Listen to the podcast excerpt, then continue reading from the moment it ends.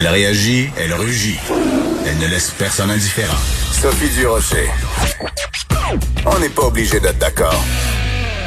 Éric Sauvageau est médecin, il est spécialiste en médecine familiale et il a mis son nom, en effet, sur la liste des volontaires pour aller en CHSLD. Mais lui, ce qu'il dit, c'est que c'est peut-être pas la meilleure façon de déployer les ressources peut-être pas au meilleur endroit. En tout cas, on va comprendre tout ça en lui parlant. Éric Sauvageau, bonjour. Docteur Sauvageau, bonjour.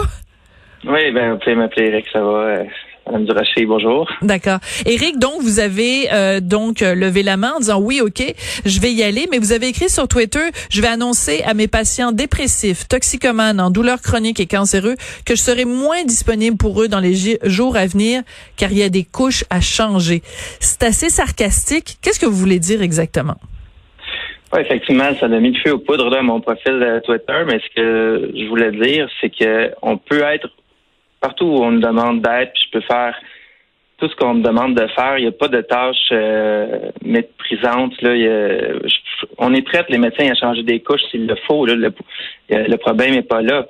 C'est qu'il faut vraiment vivre dans un monde de licorne si on pense déplacer autant de médecins et qu'il n'y aura pas de répercussions sur les autres malades chroniques qui n'ont pas le COVID-19.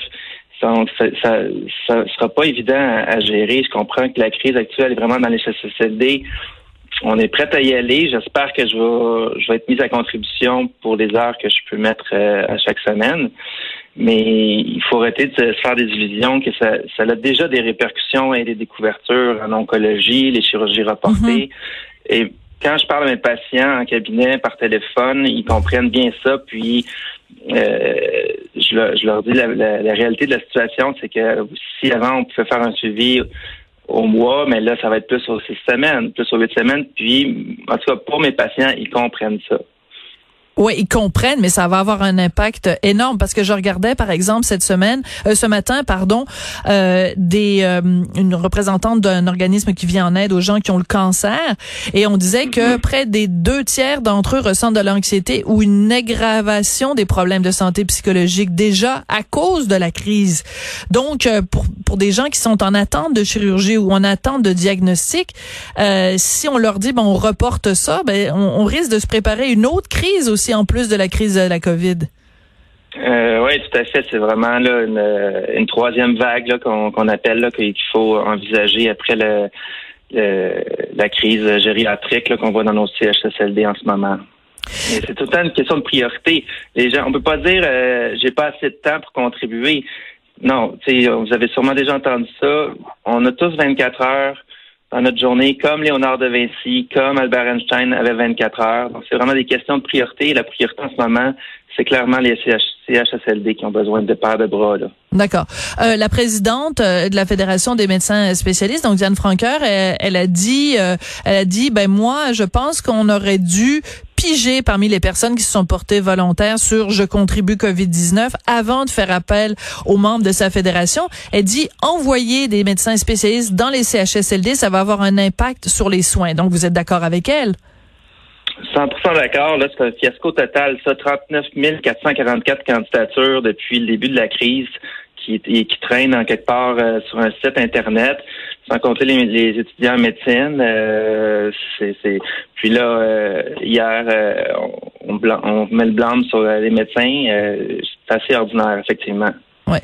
Est-ce qu'on n'aurait pas dû, ben évidemment, moi je suis pas première ministre, puis vous non plus, mais est-ce qu'on n'aurait pas dû euh, dire, ben regardez, les médecins, on en a besoin à tel endroit, donc on va les mettre là, et dans les CHSLD, on fait justement appel à, euh, je veux dire, des gens qui ont de l'expérience en travail euh, humanitaire à l'étranger, des gens qui sont justement des finissants en médecine, il leur reste quelques mois seulement avant d'aller travailler sur le terrain, des infirmières à la retraite, juste de piger dans cette banque-là, de gens qui sont prêts à aller sur le terrain plutôt que de demander à des, grands spécialistes d'aller retourner des patients ou d'aller... Euh, j'ai de la difficulté à comprendre comment on en arrive à cette organisation-là. Ben, c'est que là, on est, on arrive trop peu, trop tard, et là, il faut absolument appeler la, cavalerie. Là, la maison est en feu, il faut appeler les pompiers, alors qu'on euh, aurait pu euh, appeler, euh, faire d'autres interventions avant que la maison prenne en feu. On, en est là parce que il s'est rien passé avant, malheureusement. Là, faut pas remettre ça en, on peut remettre ça en question, mais là, présentement, il faut plutôt agir plutôt qu'en parler. Donc, on est pris à envoyer les, la cavalerie. Là.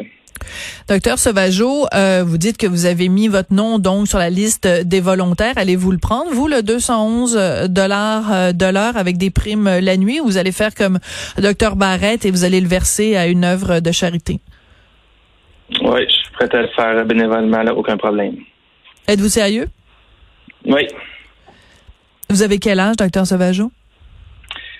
J'ai 43 ans, tout comme le premier médecin qui vient de décéder ce matin au Québec de la COVID dans la santé publique à Montérégie.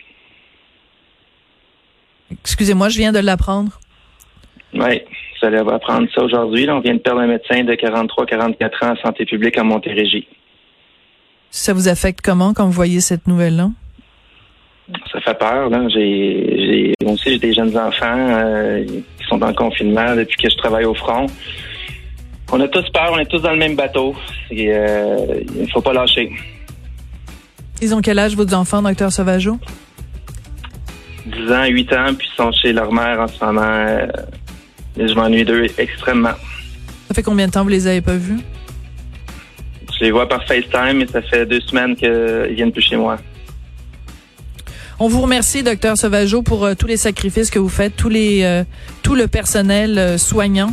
Puis comme disait Jean Bottary tout à l'heure, euh, on parlera dessous euh, à un autre moment donné. Le plus important maintenant, c'est d'aller aider sur le terrain. Puis j'apprécie beaucoup euh, que vous, vous ayez décidé de vous mettre sur cette liste-là. Je vous souhaite bon courage pour la suite des choses, docteur Sauvageau. Merci beaucoup. À vous aussi. C'était On n'est pas obligé d'être d'accord. On se retrouve demain à midi. Bon courage.